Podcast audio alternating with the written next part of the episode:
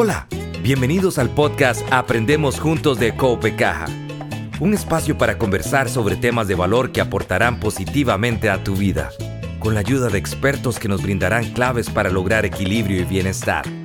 Acompáñanos para aprender y seguir creciendo juntos. Hola, ¿cómo están? Bienvenidos a nuestro espacio privado de conversación que hemos llamado Aprendemos Juntos. Mi nombre es Suheini Gamboa de Relaciones Corporativas de Copecaja.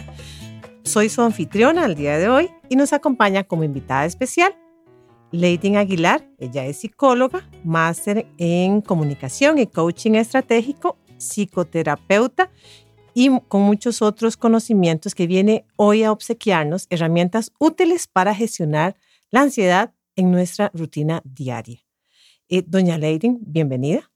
Muchas gracias, Sujei. Un gusto saludarla y también saludar a las personas que hoy nos están acompañando. Este es un tema realmente que aporta mucho a la vida de todos nosotros. Leiden, muchas gracias por acompañarnos. Entremos de una vez en materia. Esta, este es un tema muy importante del cómo podemos gestionar la ansiedad de forma sana en nuestra vida diaria.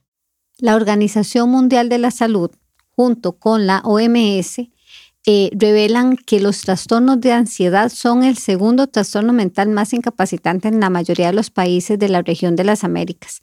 Y esto quiere decir que es muy importante que tomemos conciencia, porque además se dice que después de la pandemia hubo un incremento de aproximadamente un 25% en la población donde aumentó tanto la depresión como la ansiedad. Entonces, imagínate qué importante que es que tomemos conciencia sobre esa temática que realmente está afectando a nivel mundial la salud mental eh, en, muchas personas.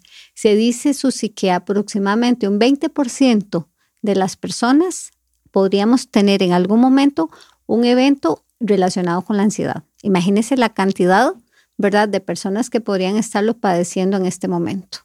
Entonces, para hablar de qué es la ansiedad, lo vamos a hacer eh, de una forma muy, como que lo podamos entender muy práctico, porque usualmente se habla de forma muy negativa de la ansiedad. Sin embargo, la ansiedad tiene una parte muy sana que nos ayuda a protegernos, ¿verdad? Entonces, vamos a ver, la ansiedad es una reacción totalmente natural del organismo, ¿verdad? Que lo que hace es que intenta prevenirnos ante una situación que nosotros percibimos como peligrosa, como amenazante y que lo que nuestro cuerpo hace es como un mecanismo, una reacción fisiológica, prepararnos para ese evento, para esa situación que nosotros percibimos como, como amenazante. ¿Qué es lo que pasa? Que a veces eh, estas reacciones se presentan a nivel fisiológico con una serie de síntomas y eso es lo que resulta muy molesto y muy desagradable para la mayoría de personas. Pero si nosotros analizamos que realmente la ansiedad aparece como una respuesta realmente saludable, el punto es que si nosotros empezamos por algún, de alguna manera a controlar esos síntomas, vamos a darnos cuenta, tal vez más adelante lo vamos a conversar un poquito más detalle, que el intento de controlar esos síntomas vamos a hacer que esos síntomas más bien se nos exacerben y podríamos llegar hasta activar la espiral del pánico y tener ataques de pánico. Pero en principio es una reacción natural del ser humano como mecanismo de protección ante un peligro. Ahora, ¿cuál es el tema? Que ese peligro puede ser real o puede ser imaginario. Puede ser que yo realmente esté frente a una situación en la que yo tengo que tener cierto nivel de precaución o puede ser que yo me esté imaginando algo que podría pasar y automáticamente las reacciones que va a tener mi cuerpo son exactamente las mismas. Si estoy frente, por ejemplo, vamos a poner un ejemplo muy, muy, muy fácil, ¿verdad? De repente vamos por la calle y se nos atraviesa un perro, le tenemos miedo a los perros y nos asustamos. Entonces, nuestro organismo reacciona para protegernos y nos hace huir del perro o enfrentar el perro, ¿verdad? Pero puede ser exactamente la misma reacción si, si tengo el perro al frente o si yo me imagino que voy por la calle y me va a salir un perro y me voy a asustar y tengo las mismas reacciones, tanto si veo el perro como si me lo imagino. Ok, eso quiere decir que la mente no distingue entre lo que es real y lo que solamente nos estamos Imaginando. imaginando. Exactamente. Entonces hay que tener mucho cuidado con lo que pensamos. Esa es la clave. Cuando hay ansiedad, realmente los síntomas que nosotros vamos a experimentar, usualmente la molestia es porque vamos a tener una serie de síntomas fisiológicos que son incómodos, pero muchas veces esos síntomas aparecen solo con lo que estamos pensando. O sea, ni siquiera tenemos la amenaza al frente.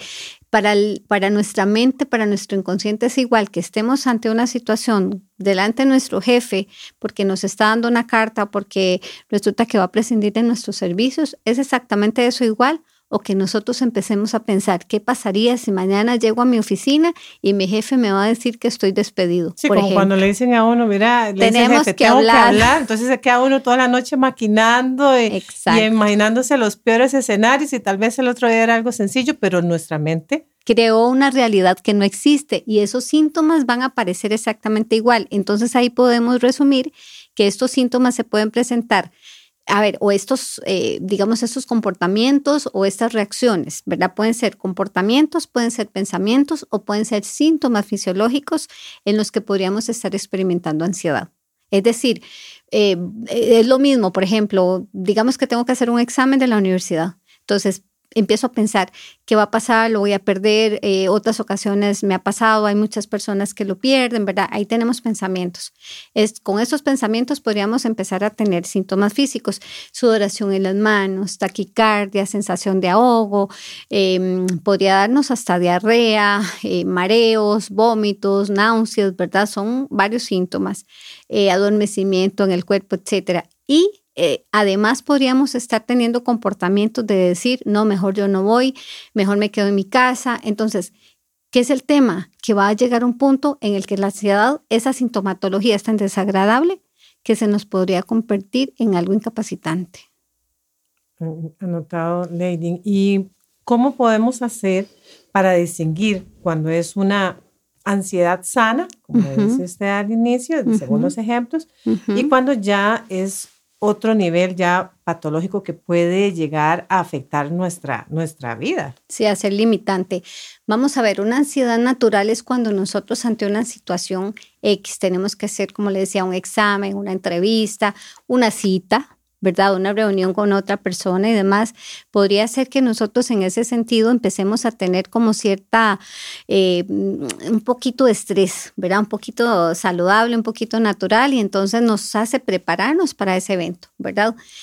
Mientras esa podría ser una ansiedad sana, pero cuando esto es patológico, Susi, cuando nosotros empezamos ya a tener eh, esa sensación de, de querer evitar enfrentar esa situación que tenemos que de alguna manera a veces de tomar la acción, ¿verdad? Y ir a la entrevista, eh, ir a hacer una prueba y demás, ¿verdad? Entonces ahí, cuando ya empezamos a tener ciertos síntomas fisiológicos que hacen que nosotros tengamos tanto temor a enfrentarnos que prefiramos en ese caso no salir, eh, quedarnos en la casa, evitar ir a hacer el examen, evitar... Sí, que nos paraliza y eh, hasta nos, hace perder oportunidades. Esa palabra es clave. Muchas personas con una ansiedad ya a un nivel patológico podrían perfectamente paralizarse. Sí, incluso eso sí pasar ya a otro tipo de sintomatología mucho más, digamos, este, riesgosa, por decirlo de alguna forma. No riesgosa porque, a ver, nadie se va a morir de un ataque de ansiedad y nadie se va a morir de un ataque de pánico, pero a veces ya la sintomatología es tan desagradable que la persona podría tener un ataque de pánico. Y ya un ataque de pánico se podría, digamos, confundir con otro tipo de sintomatología fisiológica y por eso es que las personas terminan en los centros médicos porque creen que les va a dar un ataque al corazón, porque literalmente hay una sensación muy desagradable de miedo a morir o pérdida de control y de síntomas físicos que realmente se nos disparan. Sí, Lady, eh, es muy interesante ese tema. Suele suceder, es muy seguido, eh, esta situación se presenta porque muchos de nosotros tenemos muchas presiones tanto a nivel laboral, ¿verdad? Porque los trabajos a veces son muy exigentes, también si estamos estudiando se nos junta eso y algunas otras situaciones de, del tema de, la economía y ahí le podemos ir sumando eh, que llega a afectarnos todos los, ámbitos de, nuestra vida. ¿Cómo, eh, ¿Qué recomendaciones tiene usted para, para aquellas personas que están atravesando estas, estas situaciones que ya no saben cómo lidiar con la ansiedad? ¿Qué, ¿Qué herramientas, qué prácticas podemos implementar diariamente para controlar esta ansiedad que nos, que nos está afectando? Sí, qué importante pregunta, Susi. Ahí podríamos hablar de muchísimas recomendaciones. Voy a dar algunas muy concretas, ¿verdad? Por temas de tiempo, pero lo primero que todo es hacer un alto en el camino porque muchas veces vamos viviendo en automático. Estamos, como bien lo dijiste, ante una situación que se desencadenan muchos temas económicos, sociales, familiares, trabajo, eh, etcétera, etcétera. Y a veces de verdad no tomamos conciencia de hacer un alto en el camino, en el día a día estoy viviendo la vida que quiero vivir o de la forma que la quiero vivir. Entonces también es muy importante enfocarnos en el presente, porque la ansiedad tiene que ver muchas veces con temas del pasado, qué hice, qué no hice, por qué hice, por qué dejé de hacer, eso nos hace sentirnos culpables y entrar ahí en un bucle, ¿verdad?, de pensamientos muy disfuncionales, o irme al futuro y qué pasaría y querer ir más rápido que la vida y querer intentar tener control sobre situaciones que nunca vamos a tener control, ¿verdad? Entonces es muy importante ubicarnos en el aquí y el ahora, qué estoy haciendo, cómo estoy viviendo prácticas saludables, realmente salud, alimentación, que nunca sobran a pesar de que siempre nos las dicen, pero tomar conciencia de que eso va a hacer que nosotros tengamos ciertas válvulas de escape del estrés, ¿verdad? Que si de alguna forma permitimos que se nos acumule, llega un momento donde se nos derrama el vaso y cuando el vaso se nos derramó, es porque definitivamente ya la ansiedad llegó a su pico, a su máximo. Recordemos que la ansiedad siempre, siempre, siempre tiene que ver con miedo pero que ya hablamos aquí en este caso sería de miedos irracionales. Entonces, cuando hablamos del vivir el presente significa soltar el pasado. Tenemos que ver qué situaciones del pasado no hemos resuelto y tomar eh, acción, decidir qué quiero hacer con eso, aprender a gestionar las emociones. Susi, guardamos las emociones debajo de la alfombra. No hay tiempo de enojarse, no hay tiempo de sentir tristeza, no hay tiempo de expresar lo que sentimos. Entonces vamos acumulando y acumulando debajo de la alfombra y cuando levantamos la alfombra o alguien por accidente la levantó, viene alguna situación que nosotros no esperábamos y ¡pum! se nos viene todo el mundo encima, ¿verdad? Como haber acumulado todo en un cuarto, una bodega y de repente pasamos y abrimos o se nos abrió la puerta y nos cayó todo encima y no sabemos qué hacer eh, con todo eso. Es muy importante aprender a escuchar el cuerpo. El cuerpo habla, aprender a escuchar lo que siento, lo que pienso, ¿verdad? Ponerle mucha atención a los pensamientos, porque son los pensamientos los que crean la realidad. El futuro de alguna manera no existe. El futuro lo creamos todos los días con la forma de actuar, con la forma de, de, vivir nosotros, ¿verdad? Constantemente. Entonces es muy importante eso, entender que no lo puedo controlar todo. Ahora, hay unas eh, recomendaciones muy específicas cuando ya aparece la sintomatología. Como te decía al principio, la mayoría de personas cuando empieza a sentir estos síntomas lo que intenta hacer es controlarlos porque son tan desagradables que yo no los quiero sentir, sin darnos cuenta que cuando yo estoy intentando controlar algo que mi cuerpo fisiológicamente hace que aparezca de manera natural para protegerme del peligro, del perro, del examen, del tigre, de real o imaginario, de alguna reunión, de, de alguna jefatura con la que tengo alguna situación que resolver, automáticamente empezamos a tener todos esos síntomas y en el momento que nosotros empezamos a controlar esos síntomas, automáticamente los síntomas se nos van a disparar más. ¿Por qué? Porque esos síntomas nos están preparando para luchar con el perro, para luchar contra el tigre o para huir del tigre. Entonces ahí hay una estrategia que se llama el diario bordo, que significa andar siempre una libretita, un cuadernito, un lapicero y en el momento que yo empiezo a tener esos síntomas, empiezo a escribir y empiezo a, así como a surcar el mar sin que el cielo lo sepa, mientras estoy teniendo los síntomas relacionados con la ansiedad, estoy tan ocupada describiendo lo que estoy sintiendo que ni cuenta me doy de que pasó la ansiedad. ¿Qué escribo? Lo, eh, estoy en tal lugar, eh, son las 7 de la noche, estoy haciendo tal cosa, estoy acompañada de tal persona, siento que me ahogo, que me va a dar algo, que creo que quiero salir en carrera, que voy a tener que ir al hospital y empiezo a descargar toda esa serie de situaciones eh, que de repente sí se sienten feo en el cuerpo, pero cuando yo me doy permiso de sentir eso y me doy cuenta que no pasó nada, aprendo de verdad a gestionar eso, me doy cuenta que automáticamente todas estas reacciones, en el momento que yo las atiendo, desaparecen. Otra cosa que se puede hacer em, posterior a escribir es aprender a respirar tomemos conciencia, detengámonos cada cierto tiempo en el día, porque a veces de verdad tenemos un sistema autónomo que respira por nosotros, que pestañea por nosotros, pero a veces cuando nos damos cuenta de verdad ni siquiera tomamos conciencia de detenernos una, dos, tres veces al día, ojalá cada hora, cinco minutitos, detenernos, pensar, tomar conciencia de mi cuerpo, qué estoy haciendo, qué estoy sintiendo, qué estoy pensando, respirar unas ocho veces de manera profunda, porque así nuestro cerebro deja de sentir que está frente a una amenaza, porque generalmente andamos en estado de supervivencia. El tráfico, las presas, las carreras, los niños en el colegio, la escuela, el trabajo, el corre, corre y entonces tenemos que vivir en estado de alerta. Y ese es uno de los principales, por decirte de alguna manera, factores o detonantes para que usualmente andemos ansiosos.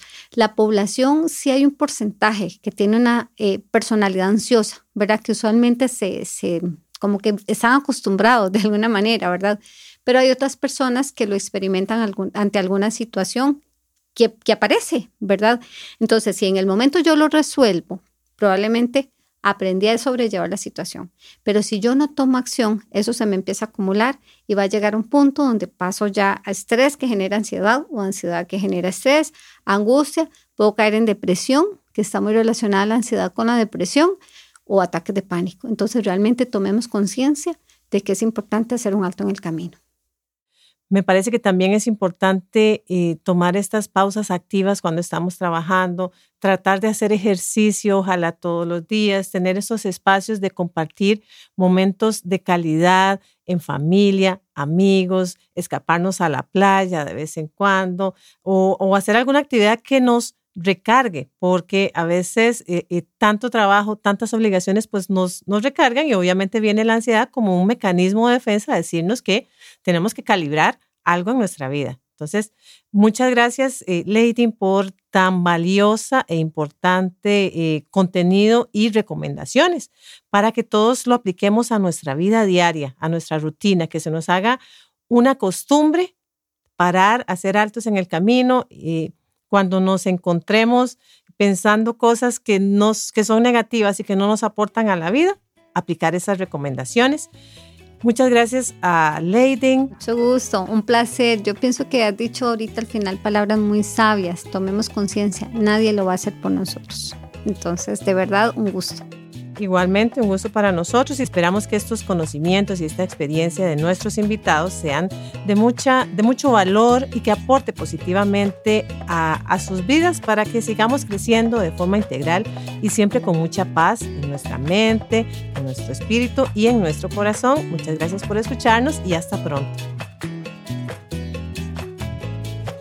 Aprendemos Juntos es una iniciativa de Coope Caja. Conoce más en nuestra página web www.coopecaja.fi.cr. Seguinos y activa las notificaciones para que no te perdas ninguno de nuestros episodios. No olvides compartirlo con tus amigos y conocidos. Gracias por escucharnos.